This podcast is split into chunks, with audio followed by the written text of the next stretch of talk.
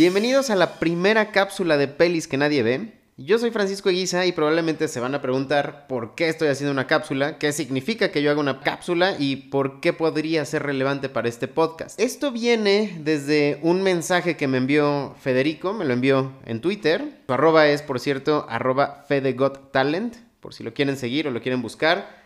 Y Federico me decía lo siguiente, Paco, creo que estaría muy bien que pudieras explicar qué es el cine de culto pensando en películas como The Room que para nada son horror, pero sí que están consideradas en esta categoría. Y así no tener que esperar solo un género en tu podcast. Gracias Fede, y la verdad es que tienes toda la razón. Yo empecé en el episodio cero de este podcast hablando ya de cine de culto, de exploitation, de serie B y de algunas otras categorías que sí que vale la pena analizar, pero también es muy relevante explicar de qué va cada una.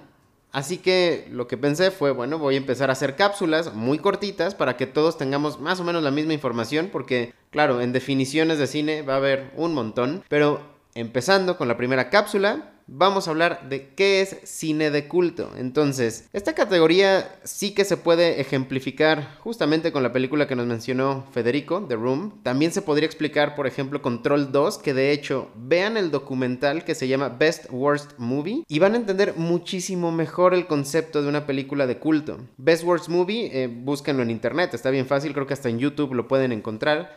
Pero la película que voy a tomar para explicar el cine de culto, per se el concepto del cine de culto, es una de mis favoritas de todos los tiempos, de hecho es un musical, rarísimo porque a mí no me gustan los musicales, pero este sí, y es The Rocky Horror Picture Show. Entonces, The Rocky Horror Picture Show fue una adaptación de una obra musical de los 70s y cuando salió al cine la mayoría de los críticos la verdad es que la disminuyeron, le hicieron pomada. Y voy a dar un, extracto de una eh, reseña de Variety que cuando reseñó la película dijeron literalmente The Rocky Horror Picture Show es una película que no se disfruta, no se entiende y hasta cierto punto hasta ofende. Pero bueno, fuera de lo que eh, los críticos pensaron de esta cinta, hoy no voy a hablar de la película como tal, sí cabe mencionar, ya lo dije, es una genialidad, a mí la verdad me gusta muchísimo, espero que todos ustedes ya la hayan visto, si no, véanla. Pero lo que sí quiero destacar en esta cápsula es este seguimiento de culto que se generó a través de The Rocky Horror Picture Show. ¿Qué pasó? Primero tuvo su pasada en salas de cine, la verdad es que eh, la gente no le, no le gustó mucho, pero empezó a haber una célula de personas que le empezaron a recomendar, le empezaron a absorber, le empezó, les empezó a gustar y poco a poco empezaron a responder a, a este concepto de la película. La gente se disfrazaba, empezaron a hacer fiestas privadas para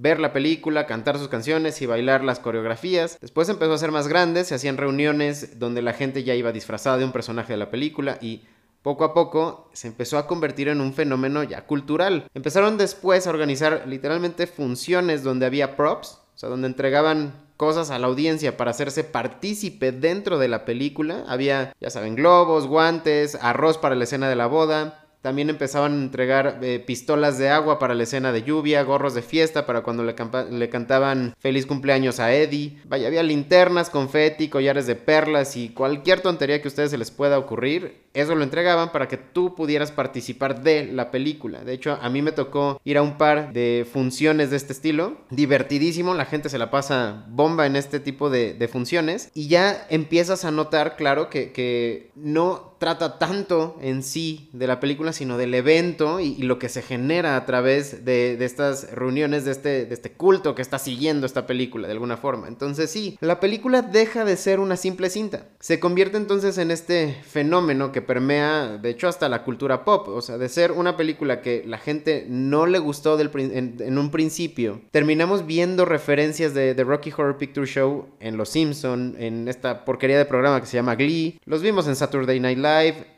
a ver, es que también lo vimos hasta en Pato Aventuras y en Plaza Sésamo. Y de verdad no es broma, búsquenlo si, no, si no me creen. En Plaza Sésamo hubo un eh, sketch de The Rocky Horror Picture Show. En Pato Aventuras había un, un episodio que se llamaba The Ducky Horror Picture Show. Buenísimo, búsquenlo. Y entonces, para dije que las cápsulas iban a ser muy cortas. En muy pocas palabras, una película de culto es aquella que genera un seguimiento, y voy a entrecomillar, ah, y valga la redundancia, de culto en, una audiencia. Es esta película donde el público relativamente eh, se adueña de todos los conceptos eh, creativos y los va transmitiendo a otros foros que ya son un poco más normales, como Plaza Sésamo, por supuesto, o al menos más normales de lo que estamos acostumbrados eh, en el cine de género. ¿Qué sucede con todo esto? Se provoca una cultura se crea una cultura alrededor del concepto de la película. Y ojo, esto no tiene nada que ver con el género, ni tampoco tiene que ver con la popularidad de la película. Mucha gente piensa que el cine de culto tiene que ser poco popular, tiene que ser underground, y no es así. Las películas de culto pueden ser, sí, desde Evil Dead, por ejemplo, a ver, hasta Vaselina. Star Wars es una película de culto, Pulp Fiction, Flashdance, otras sí más desconocidas como quizás Freaks, Alucarda es una película de culto, El ataque de los tomates asesinos también.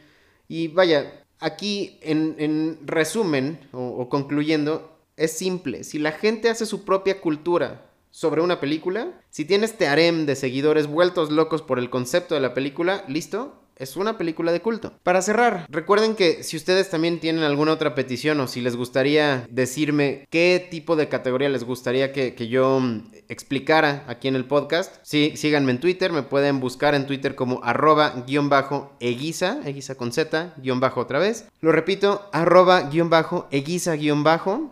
Y pues nada, esto es justamente para que empecemos a hablar el mismo idioma, para que también empecemos a eh, no dejarnos llevar por todas esas descripciones que de pronto sí suenan muy absurdas eh, afuera en, muchos de los medios convencionales, en realidad es que no tiene que ver con el género, no tiene que ver con la popularidad, simplemente tiene que ver con este culto que se genera o esta cultura que se genera sobre el concepto de una película. Con esto yo me despido en esta primera cápsula. Yo soy Francisco Guisa y esto fue Feliz que nadie ve.